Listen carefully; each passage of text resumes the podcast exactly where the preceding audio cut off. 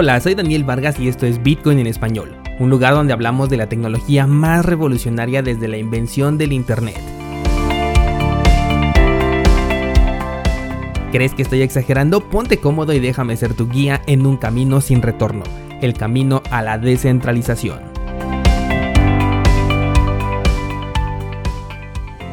Bienvenido, hoy es viernes 11 de septiembre de 2020, el precio de Bitcoin continúa dubitativo, así que por el día de hoy lo vamos a dejar en paz esperando que pronto nos dé de qué hablar.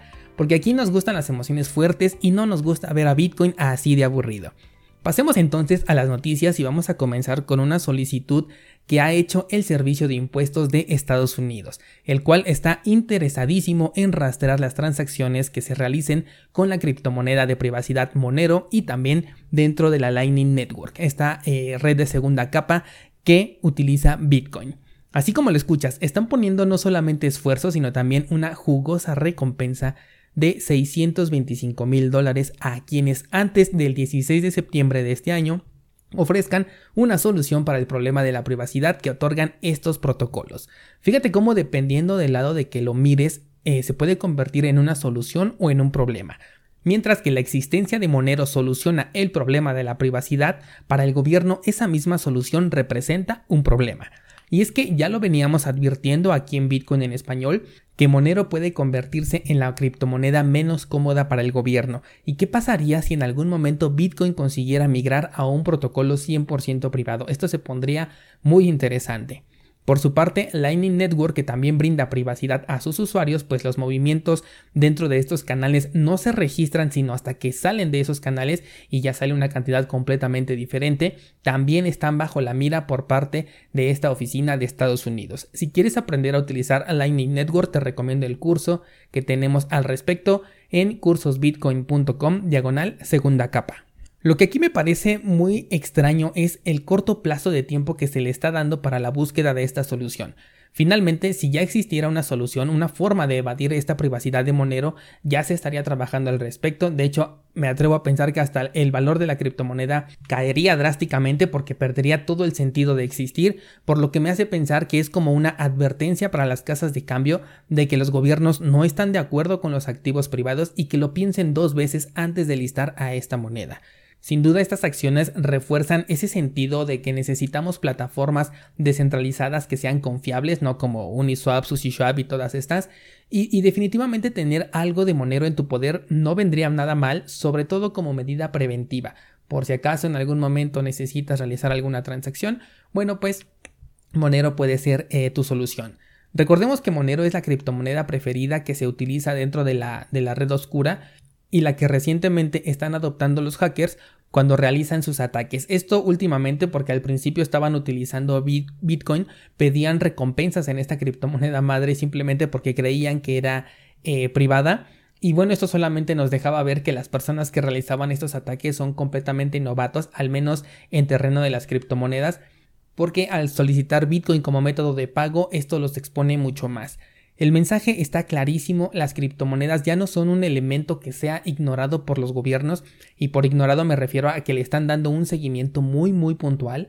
Considera que si no has tomado las medidas necesarias, el gobierno en este momento sabe perfectamente qué cantidad de criptomonedas tienes en tu poder gracias al control total que se tiene sobre las casas de cambio centralizadas.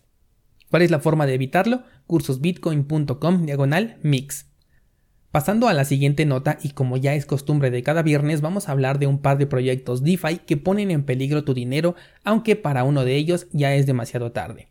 Pero antes de entrar a esta noticia te invito a que no te pierdas el episodio de este lunes porque te voy a hablar de DeFi pero desde una perspectiva completamente diferente a la que comúnmente te he hablado, para que puedas tomar una postura al respecto porque no todo es malo ni mucho menos todo es bueno dentro de este nuevo término de marketing descentralizado DeFi.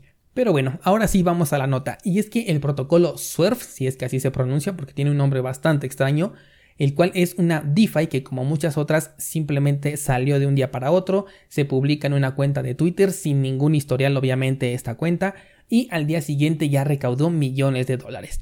Bueno, este proyecto fue seriamente cuestionado porque dentro de su código existe evidencia de que el fundador del proyecto, el cual curiosamente es anónimo, puede congelar todos los fondos eh, que están depositados, los cuales al momento de grabar este episodio ascienden a más de 500 millones de dólares nada más.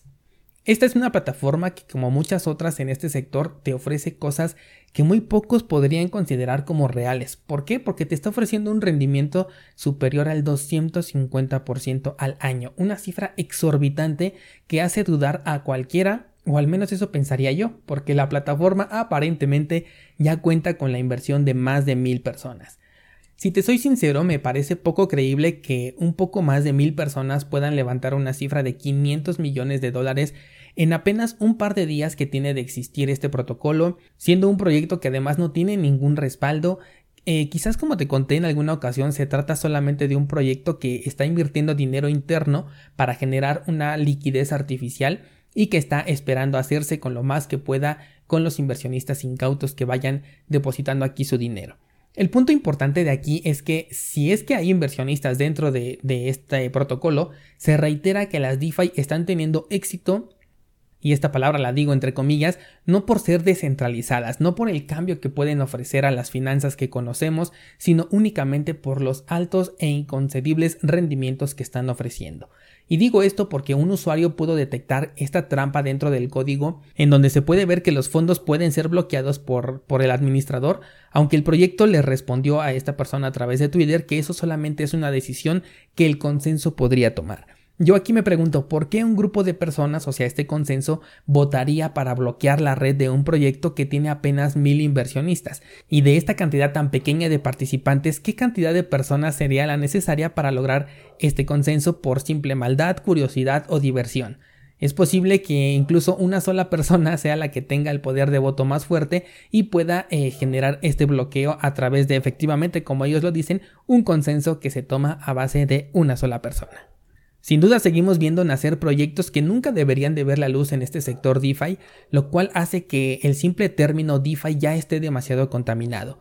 Tal es el caso de otro proyecto completamente distinto, el cual pertenece a un supuesto grupo de minería YFDX.finance, el cual fue eliminado del mercado con una ganancia superior a los 20 millones de dólares en fondos bloqueados de parte de sus inversionistas. No hay mucha información al respecto, los cuestionamientos fueron totalmente eliminados de las redes sociales y lo único que quedó es la cifra de dinero robado a personas que invierten en la primer cosa que se les pone enfrente. Si tú conoces a alguien con estas características, dirígelo por favor a cursosbitcoin.com para que puedas evitarle este trago tan amargo al que se tendrá que enfrentar por no investigar antes de meter su dinero. El sector DeFi ya es algo que por más que no quiera hablar, creo que al contrario, existe un escenario en el que se podría quedar durante mucho tiempo con nosotros. Por lo tanto, pues hay que, hay que aprender a aceptarlo. Incluso Binance ya está ofreciendo un incentivo económico para poder desarrollar aplicaciones dentro de su blockchain. Lo que me parece muy curioso es que está buscando crear aplicaciones DeFi, que en el nombre llevan finanzas descentralizadas, pero estos, eh, estos servicios van a ser centralizados, le van a pertenecer a Binance. No sé si el chiste se está contando solo o como el mismo Binance ve que no necesita ser un proyecto descentralizado real, sino simplemente necesita que le agregues la palabra DeFi, entonces consideran que lo están haciendo de manera correcta. Pero lo más curioso es por qué Binance, una empresa que como negocio puedo decir que está haciendo las cosas bien, invertiría una cantidad tan fuerte en proyectos DeFi que aparentemente son burbujas, son proyectos piramidales, son esquemas Ponzi, etc. Esta es justamente la razón que te voy a contar el próximo lunes, así que aquí te espero descentralizado. Muchas gracias por escucharme y que tengas un excelente fin de semana.